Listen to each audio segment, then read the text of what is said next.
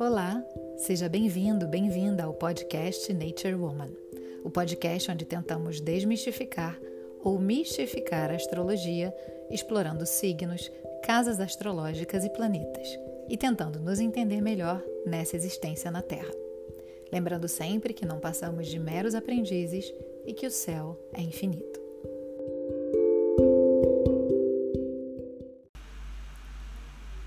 Olá, bruxamores! Sejam bem-vindas, bem-vindos a mais um conteúdo que eu trouxe aqui para vocês sobre as energias da semana. Hoje, segunda-feira, dia 28 de junho, eu já anotei toda a semana aqui para vocês para passar um pouquinho mais sobre o que, que vai acontecer no céu essa semana e como que a gente pode se preparar melhor para essas energias que vêm por aí. É, para começar, é, eu gosto sempre de falar do ciclo solar e do ciclo lunar, né? A gente está no ciclo solar de câncer, que acabou de começar.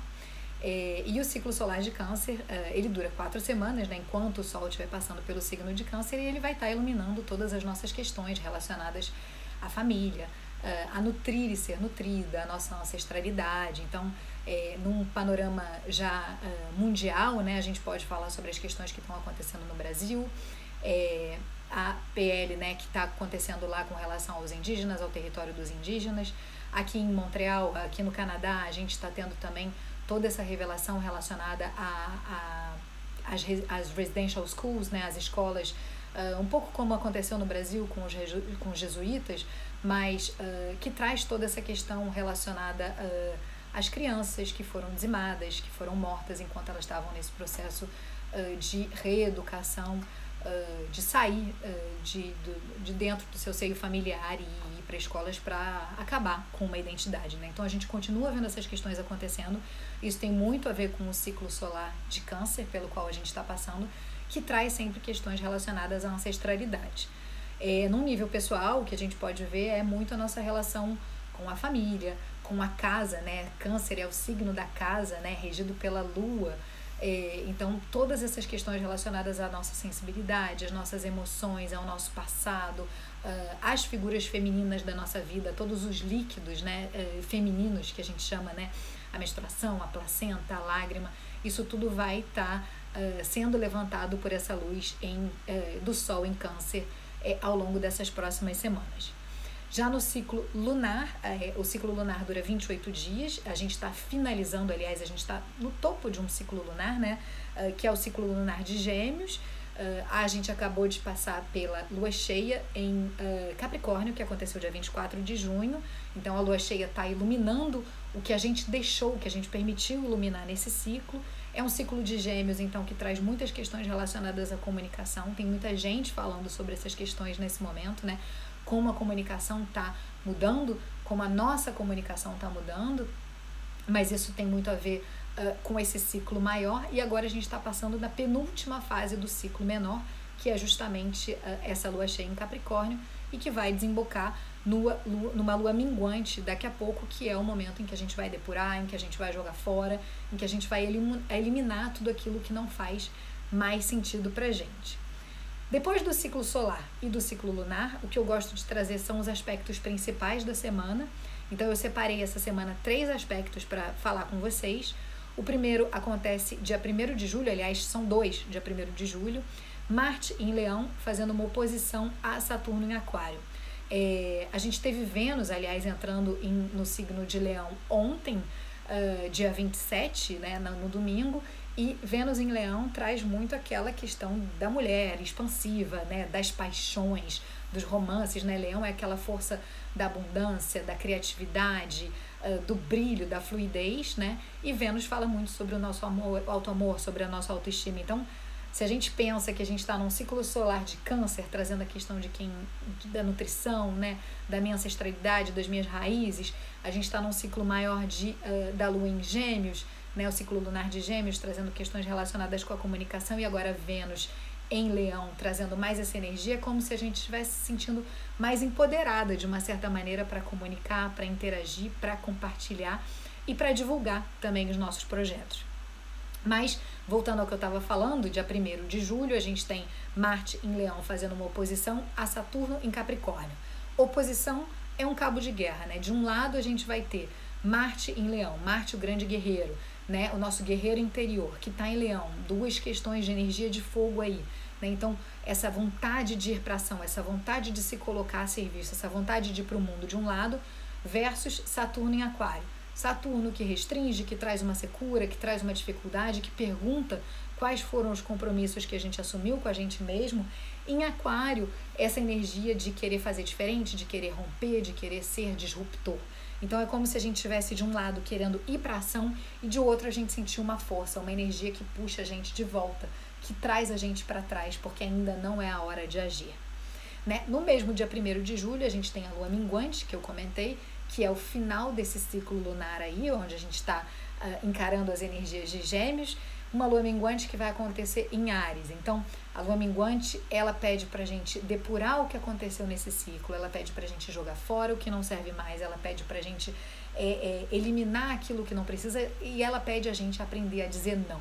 Sobretudo quando ela tá no signo de Ares. Ares é o nosso guerreiro interior, é a nossa identidade, é o nosso espaço de defesa. Então, é, é, é como se essa lua minguante do dia 1 de julho ela entrasse para dizer pra gente: olha, aprenda a colocar as tuas barreiras, aprenda a colocar os teus limites, porque essa lua está pedindo para você depurar tudo o que aconteceu no último ciclo, até onde você quer ir, o que não faz sentido mais. Diga esse não para que você possa seguir para o próximo ciclo da lua nova que vai acontecer no mês de julho, no mês que vem.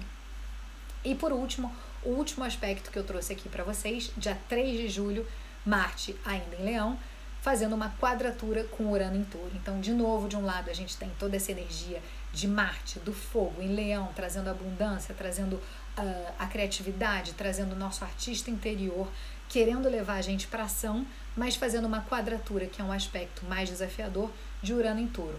Urano já é por si só um disruptor, é, é, é um planeta que não tem órbita fixa, que a gente pensa que ele está indo para um lado, mas na verdade ele está indo para o outro, que traz essa sensação de que uh, o passado não funciona mais e que a gente olha para o futuro para dizer o que, que a gente quer, para onde que a gente quer ir de uma maneira diferente do que está acontecendo, mas em touro que traz essa questão da materialidade, da concretude. Então, de novo aí, uh, uma energia de desafio que vai acontecer na semana que vem, de um lado, Marte em Leão querendo fazer a gente ir para ação, e de outro, esse Urano em Touro falando que tudo que a gente acredita que está material, que está concreto, que está firme no solo, na verdade, pode romper, pode uh, uh, se desestruturar.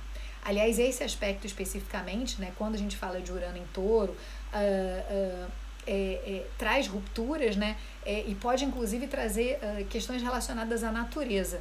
Por que, que eu estou falando da natureza em si? Né? Touro uh, uh, é o segundo signo do zodíaco, ele rege uh, Gaia, né? a gente fala de Gaia da natureza, das forças da natureza, né? e Urano traz essa questão de ruptura, de rompimento. Então, a gente, sempre que a gente vê Urano em touro fazendo um aspecto desafiador, como é o caso de Marte em Leão, é, é, é um momento da gente tomar um pouco de cuidado, porque podem ter sim, sim rupturas por conta dessa energia forte que está presente no céu.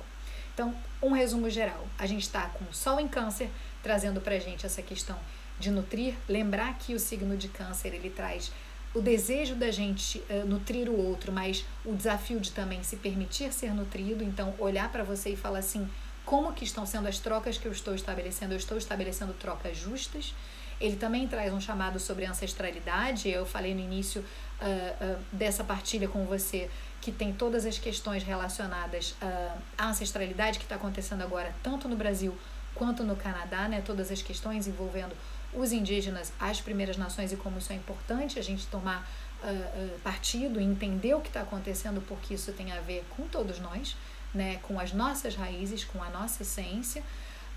A Lua terminando aí, passando pelas últimas fases desse ciclo uh, lunar de Gêmeos, acabou de ter a lua cheia em Capricórnio, que trouxe um pouco dessa questão de agir, de uh, uh, colocar no papel as coisas no papel, de colocar em ação, de subir o topo da montanha, mas que vai ser seguida de uma lua minguante em Ares, falando para a gente estabelecer os nossos limites, estabelecer as nossas barreiras, entender que sim, é, a gente pode dizer não e que isso é, é de uma certa forma uh, isso nos conecta com quem nós somos e com a nossa identidade. Então, essa é a partilha da semana para falar um pouquinho sobre as energias do céu Eu volto na semana que vem com mais energias da semana para você. Lembrando que eu compartilho esse conteúdo no Instagram através de uma mini live. Eu compartilho também é, via podcast o mesmo conteúdo. Eu compartilho uh, no Spotify, Google Apps, enfim, toda essa parte de uh, áudio.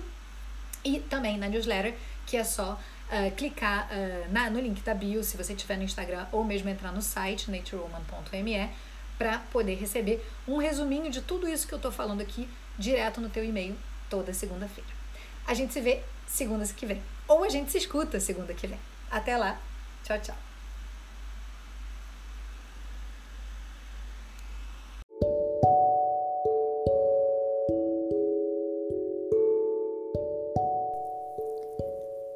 Se você curtiu esse podcast, eu te convido a acompanhar ele pelo Spotify ou por outro lugar que você esteja acompanhando. Te agradeço pela sua escuta, por esse tempo que você dedicou a aprender algo novo. É, eu reconheço e agradeço por é, esse tempo que você disponibilizou para mim. Te convido também a me acompanhar nas redes sociais, no Facebook, no Instagram. Eu tenho um perfil tanto em inglês quanto em português faço leitura de mapa em português, inglês, francês e também em espanhol. Então, se você também quiser marcar sua consulta, se você sentir que esse chamado é para você, é só me procurar nas redes sociais ou mesmo no site naturewoman.me. E eu te espero num próximo podcast, onde a gente vai continuar desvendando o céu que é infinito. Um abraço e até o próximo podcast.